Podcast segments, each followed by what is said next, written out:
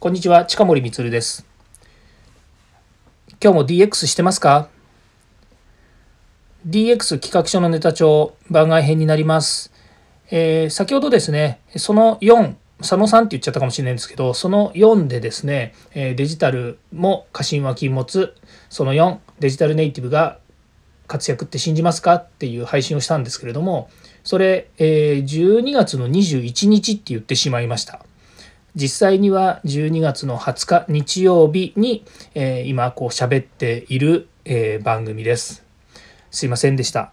音声で間違えた話は音声で解決しようと思ってこの音声に吹き込んでいます。えー、まあ、他のですねあのえっ、と何でしょうねそのサイトというかですねそのヒマラヤのツールの方に出ているところではですね、えーまあ、何月何日っていうふうには出ていないので特にですねその喋っているものとそれからあの日にちが連動しているわけではないんですけれどもただですね今リアルタイムというか今撮ったその次のですね今日聞いた人あれ？21日だっけ？っていうふうになっちゃうと思うんですよね。まあ当たり前ですけども。だからそういう意味では、えー、ちょっと訂正をさせていただければなというふうに思います。で、えー、そんなこんなでですね、えー、この放送をですね、え何を喋ろうかなというふうに思っててはいるんですけれどもえデジタルツールも過信は禁物その後っていうのでえ電池で動いているのにが困ることがあるっていうお話をしたいと思います。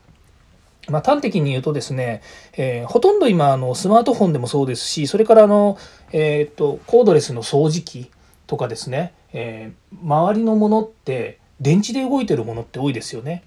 で電池で動いているもの何があります？って言った時に、まあ、実際にはですねそのヘッドホンですとかイヤホンも、えーと、乾電池ではない電池で動いてますよね。組み込みの電池なんですけどもいろんな電池で動いています、まあ、そういったものは非常に多くてですね。でまあ、私がどっちかっていうと電池っていうともうすぐ乾電池っていう方が思い浮かびましてですねカチャカチャとですね炭酸電池とか単イオン電池を入れてですねそれで物が動く。例えば電昔だったら電気シェーバーとかもそうですしから、えー、何でしょうね、えー、電動歯ブラシだってそうでしたし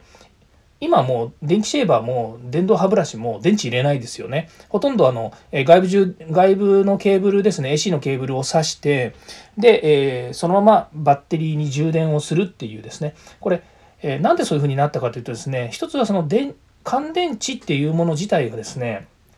あの使い捨てなんですよね。で、えー、今の、え、いわゆる組み込まれている乾であの電池っていうのは充電池なんですよね。は何回でも何回でもとかあの、え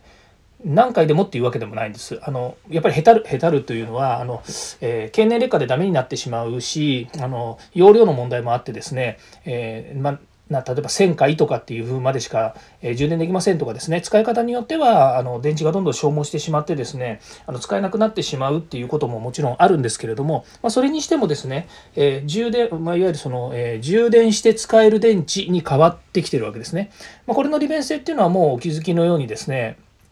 あのやっぱり電池を入れ替える必要がない。で、入れ替える必要がないということは、その電池を入れ替える場所とか、そのための機構とかっていうものは一切いらないですよね。で、組み込んでしまえば、もうあとは蓋してネジネジで締めるとか、まあ、カチッとこう、え止めるような形にして誰も開けないような、えー、ようにすればですねその電池に対して、えー、まあ、こういたずらをしたりとかですねそれから、えそこから例えば、えーと電池地自体のプラスとマイナスにですね例えば水が入ってその機械が壊れてしまったりとか、えっと、それからそうですねショートしてしまって火が出たりとかですね、まあ、そういったこともなくなってきますのでそういう意味ではメリットっていうのはすごく大きいんですよね。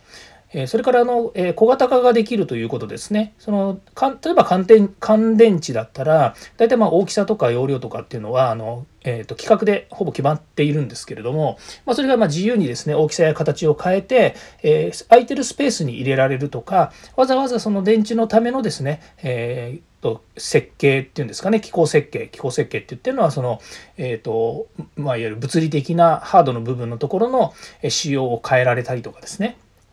から電池の容量も変えられたりとかですね、まあ、いろいろメリットがあります。まあ、その辺はですね、えー、本当プロの人たちが一生懸命ですね、あの、えー、開発をしたりするということにもなるんですけども、で、えー、電池が動いてるのにえ、困ることがあるっていうことなんですが世の中こう電池電池になってですね、えーとまあ、今過渡期と言ってもいいですよね。電池で動いてるものもあれば電池じゃないものもありますよね。まあ、電池じゃないものって何だろうって言ったら、まあ、電気ですね。例えば電車とかだったらあれ基本的には電気で動いてますね。昔はあの蒸気機関車とかっていうと、えっと、石炭とかくべてですね、えっと、蒸気で動いてたんですけども今ほとんどの電車は電気で動いてる。まあ、ディーゼルエンジンを積んでる、えー、汽車もありますけれども新幹線なんかも全部電気ですよね。でこれはまあこれ一般的なんですけれども、まあ、私たちはあのこれコントロールできるものでもないですよね。で、えー、どっちかっていうと自分たちがコントロールするっていうことについて問題があるのは何かっていうとですね車の方だと思うんですよね。例えば車って今何で動いてるのが主流かっていうとガソリンですよね。で、えー、またはその、えーと、最近ディーゼルってクリーンディーゼルっていうのがどんどん出てきてでディーゼル自体、まあ、あの昔はあのディーゼルの、えーと、エンジンっていうのはあのなんでしょうねカーボンですね排ガスの問題であのディーゼルはあのあんまし良くないですよみたいな感じでちょっと廃れてきたっていうのがあって廃れてっていうかなるべく使わないようにっていうのがあったんですけど今クリーンディーゼルといってかなり小あの燃焼効率が良くなってですね普通のガソリンよりも えっと燃費も良くてそれから、えーとえーと、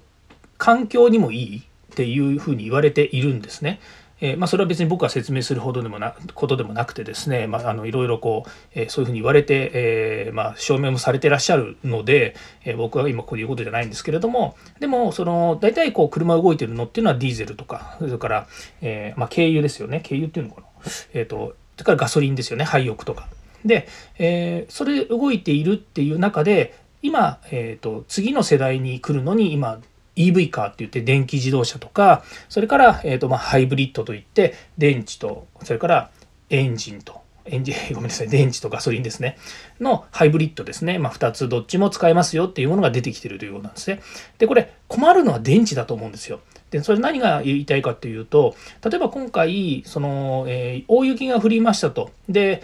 えー、まあ、大雪が降ったのは別にそれはそれで別に電池で動きゃいいんですけれども立ち往生したっていうこういう事件が事件というかまあこう事故がありましたよね。でそうなった時にあのガソリンはあの例えば外から持ってきてガソリン入れればいいよねっていうふうになるんですけど電池って取りようがないですよねよく考えると。じゃあ乾電池と一緒でバッテリー持ってくればいいじゃんっていう話もあるかもしれないんですけどもバッテリーを持ってきて車の底についてんですよねあれだからあの上からカチャカチャってこう入れられるわけでもなしそれからあの普通の、えーと、起動バッテリーあのよくあの車開けるとですね大体サイズにして30センチ角ぐらいのあのバッテリーってあるんですよね。でこれエンジンについてるバッテリーっていうのは基本的にうん、とエンジンを始動する時に使うエネルギーだったりとかそれから充電しながら、えーと、ライトを照らしたりなんだりっていうエネルギーにするための電池なので車自体の動力のためのあの電池じゃないんですよね。で車を動かすための動力の電池ってものすごいバカでかいのが車の下についてるんですね。まあ、これもまあ普段ですね皆さんは見なくてもいいし見る必要がないからそういうふうなことはあまり、えー、ねあのあの記憶にないじゃなくってその見る機会はないとは思うんですけれども、まあ、そういうもんなんですよ。となるとですねじゃあ例えばその立ち往生してて電池がなくなっちゃいましたと。電池持ってきてくださいっていうわけにもなかなかいかないと。それからよくあの、ね、テレビの CM とかでもやってますけれども電池充電する時って車のま前のボンネットだったりとかガソリン入れるようなところにもうぶっといケーブル持ってきてですね挿して充電してるんですけどもでも立ち往生してるそこの場所にあの、えー、電池電源をですね引っ張るようなところがなければそういう設備がなければ引っ張ってこれないですよね。まあ、そうすると、ま、非常に困るのがまあ、ハイブリッドカーはそれでもでエンジンがついてるからいいんですけれどもあの単純にもう電池自動車っていうふうになると困るなっていうことなんですよね。うんですから、え、今はその過渡期でですねいろいろこう、えー、ま問題もあるかもしれませんけれども、えーと必ずしもですねデジタルツールですね、まあ、それをデジタルの言うかどうか分かりませんけれどもあの、えー、そういうデジタル電池で動いてるとかですねこういったことにもですね非常に、まあ、あの考えなければいけない問題があるということで、えー、今日はそれを題材にしてみました。はいえっ、と、明日からですね、また違うテーマですね、本当にガラリと変えたテーマでお話をしていきたいというふうに思います。えーではまた。